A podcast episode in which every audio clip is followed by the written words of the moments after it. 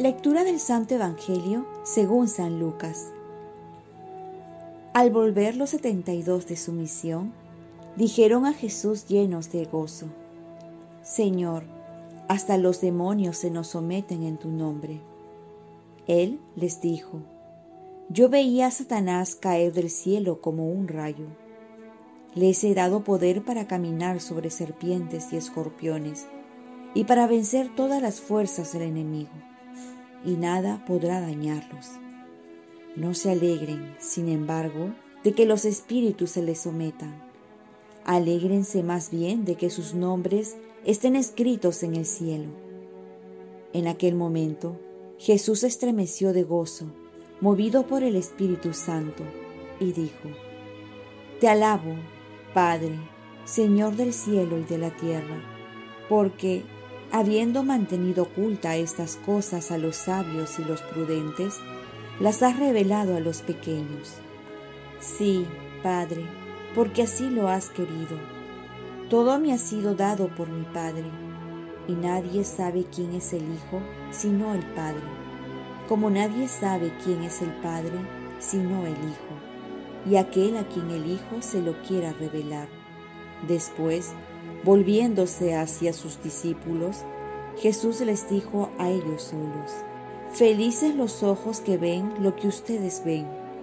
Les aseguro que muchos profetas y reyes quisieron ver lo que ustedes ven y no lo vieron, oír lo que ustedes oyen y no lo oyeron. Palabra del Señor. Paz y bien. No olvides de una alegría superior, llegar al cielo. Si ayer hemos escuchado cómo Jesús manda a la misión, ahora Jesús nos enseña dónde radica la verdadera alegría. ¿Dónde radica tu alegría? Es verdad que en este mundo hay muchas alegrías. Una de ellas que más llena la vida es aquella que se experimenta cuando se hace el bien. Y el mayor bien que podemos hacer es llevar a las personas a Dios, a su Padre, a su Creador. Y esto lo hacemos a través de la evangelización también. Por ello los discípulos se alegran de los éxitos pastorales que también lo podemos experimentar nosotros. Pero hay una alegría superior que muchos no lo tomamos en cuenta, que es el que nuestros nombres estén inscritos en el cielo, es decir, la alegría de la esperanza, de saber que al final de todo nos espera estar con Dios por toda la eternidad, de gozar de su amor inmenso plenamente, de ser totalmente felices.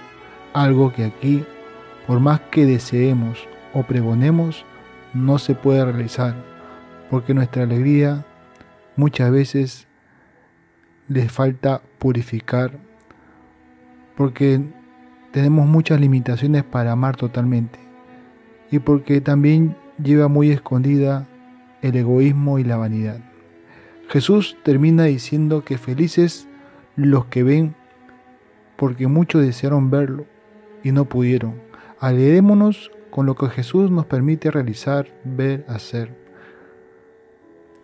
que es sobre todo conocer a Jesús, poder experimentar su amor y su paz, porque muchos lo desearían, pero no tienen la oportunidad aún de conocer el amor de Dios. Por eso es tan necesario evangelizar, es necesario salir de misiones, llevar a Dios a tantos lugares. Oremos, Virgen María, ayúdame a alegrarme por tantos motivos que me ofrece la vida y aspirar a la alegría plena de ir al cielo. Ofrezcamos nuestro día. Dios Padre nuestro, yo te ofrezco toda mi jornada, mis oraciones, pensamientos, afectos, deseos, palabras, obras, alegrías y sufrimientos en unión con el corazón de tu Hijo Jesucristo, que sigue ofreciéndose a ti en la Eucaristía para la salvación del mundo. Que el Espíritu Santo que guió a Jesús sea mi guía y mi fuerza en este día para ser testigo de tu amor. Con María, la Madre del Señor y de la Iglesia, te pido por las intenciones del Papa y para que sea en mí tu voluntad.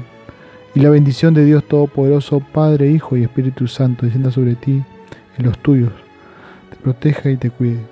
Cuenta con mis oraciones, que yo cuento con las tuyas. Que tengas un santo día.